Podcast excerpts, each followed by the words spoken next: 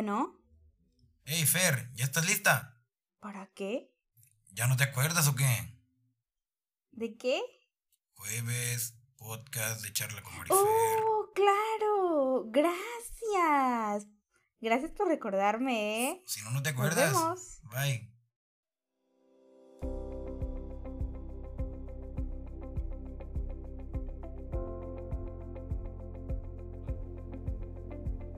Sí, es jueves.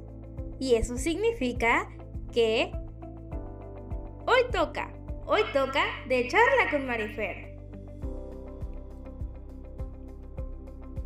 Todos los jueves tenemos una cita. Recuérdalo, mismo canal. No te lo pierdas. Es momento de de charla con Marifer.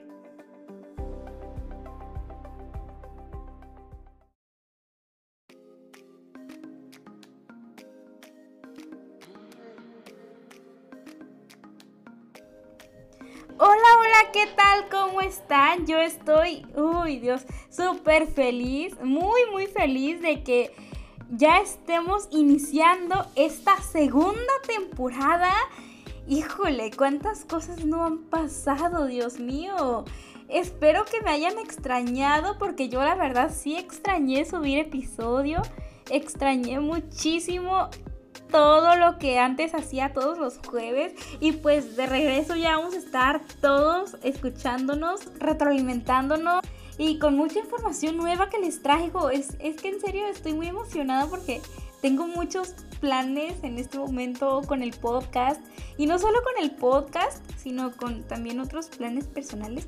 Pero es que en serio, o sea, eh, vieran, hoy tenemos un tema un tanto polémico que es la donación de órganos. Y es que de repente hay tantas personas que necesitan vida que nosotros podemos darles después de la nuestra y no lo sabemos. Entonces vamos a hablar sobre esto, vamos a hablar sobre la historia, los trasfondos, sobre muchas, muchas cosas que tal vez pueden interesarnos. Y pues bueno, ya saben, yo soy María Fernanda, esto es de charla con Marifer y empezamos el primer episodio de la segunda temporada. Bueno, pues para empezar, ¿qué es la donación de órganos? Bueno, la donación de órganos es un proceso que toma, vaya, órganos y tejidos sanos de un cuerpo, ya sea vivo o muerto, de un cuerpo, para trasplantarlos a otro, a otro cuerpo, vaya, a otra persona que los esté necesitando. Esto ha sido como que muy estigmatizado y los especialistas dicen que los órganos de una persona donante pueden dar vida hasta 50 personas. Imagínense, o sea, todo lo que podemos hacer si ya morimos. O sea, ¿se imaginan a cuánta gente podemos darle vida? ¿A cuánta gente podemos ayudar? ¿A cuánta gente podemos darle un granito de esperanza con, con nuestros órganos? O sea, hasta 50 personas.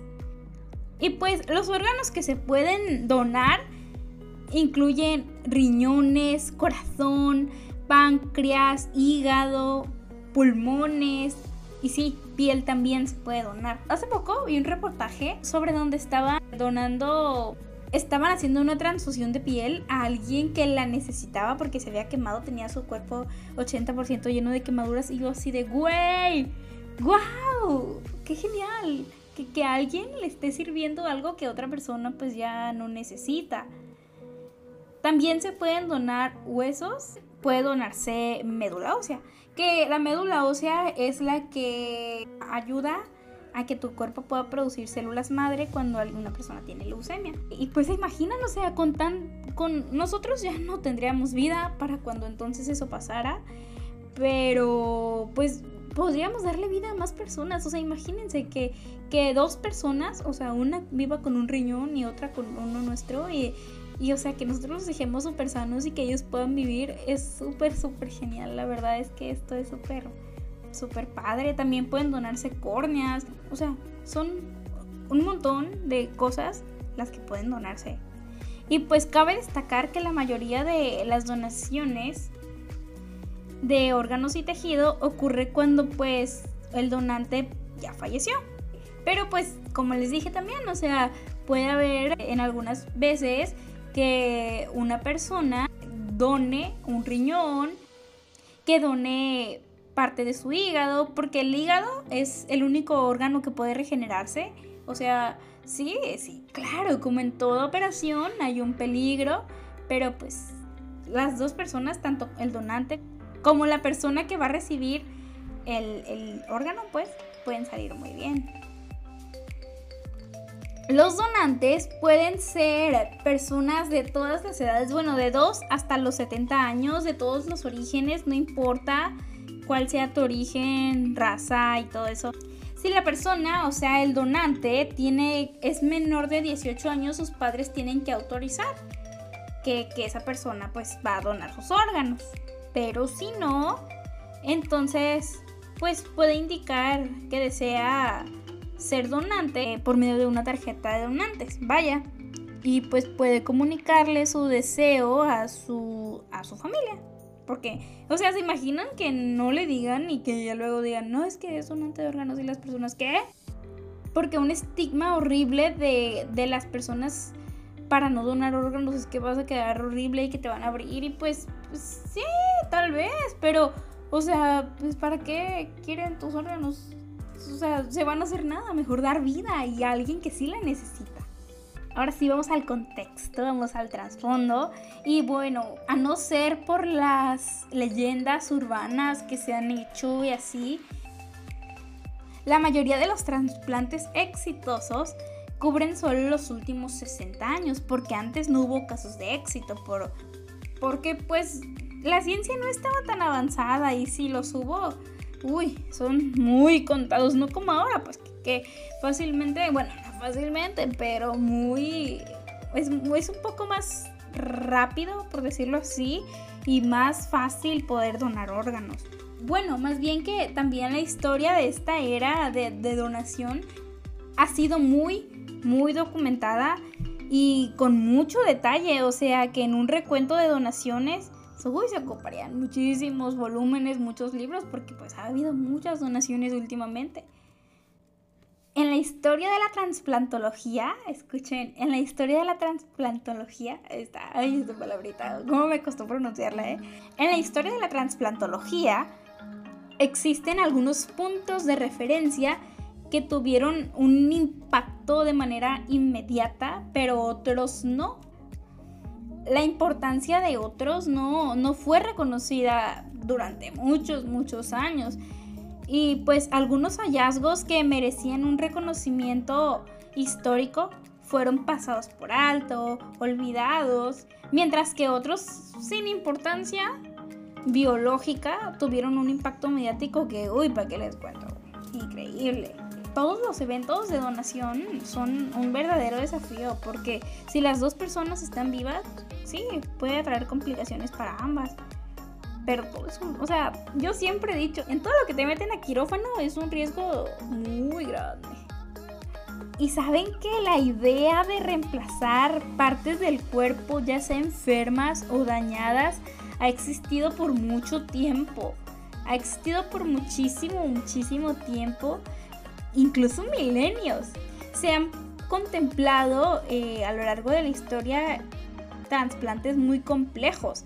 En el año 600 antes de Cristo hubo un trasplante exitoso, como les digo, o sea, mucha gente dice que es leyenda urbana otros dicen que no, porque pues no se sabe realmente, pero se trasplantó una pierna de manera muy compleja por dos médicos santos, podría decirse así, de esa época, Cosmas y Damien, que se representan en varias pinturas, que es como se comunicaban las personas antes. Es lo que nos legaron, pues lo que podemos apreciar de, ellos. Y ya en el año 600 antes de Cristo también se concibió el uso de, de colgajos de piel para representar como que órganos autógenos por ejemplo, una nariz y así. Y en el siglo XVI, un italiano, un cirujano italiano llamado Gaspar, junto con otros cirujanos que fueron cirujanos plásticos pioneros, tuvieron mucho éxito con ciertos procedimientos. Y pues la extensión lógica de estos métodos fue utilizar injertos separados o libres del paciente. Pero hasta el siglo XX nunca se mencionó que estos métodos podrían fallar.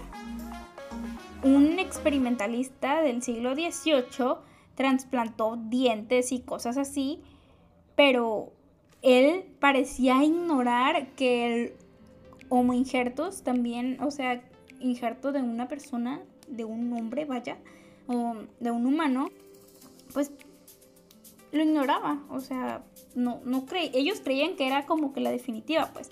Y ya en la segunda mitad del siglo XX hubo un consenso donde los homoinjertos difieren de los autoinjertos.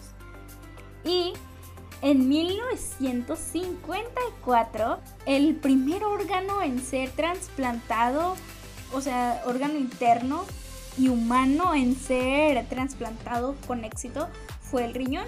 Y ya posteriormente, eh, los trasplantes de hígado, corazón y páncreas se realizaron con mucho éxito a finales de la década de 1960. Y ya, o sea, después comenzaron los, los procedimientos de trasplante de pulmón y órganos intestinales comenzaron en 1980. Y pues sí, o sea, y ciertas veces se, se, limitaba esto porque pues las personas no eran compatibles y así. En 1980 también sucedió mucho eso. Pero pues tantos rechazos hicieron un aumento de demanda también. Y pues se tuvo que concientizar más y hacer campañas como las que ahora se hacen. Y bueno, ustedes se han de estar preguntando, oye, mucho choro, mucha historia, mucho de esto. ¿Y cómo puedo yo donar mis órganos? Ok, ok, ahorita mismo les digo, no se preocupen, que no sea pretexto el no saber. La página en la que pueden entrar a donar si son de aquí, de México, es www.gov.mx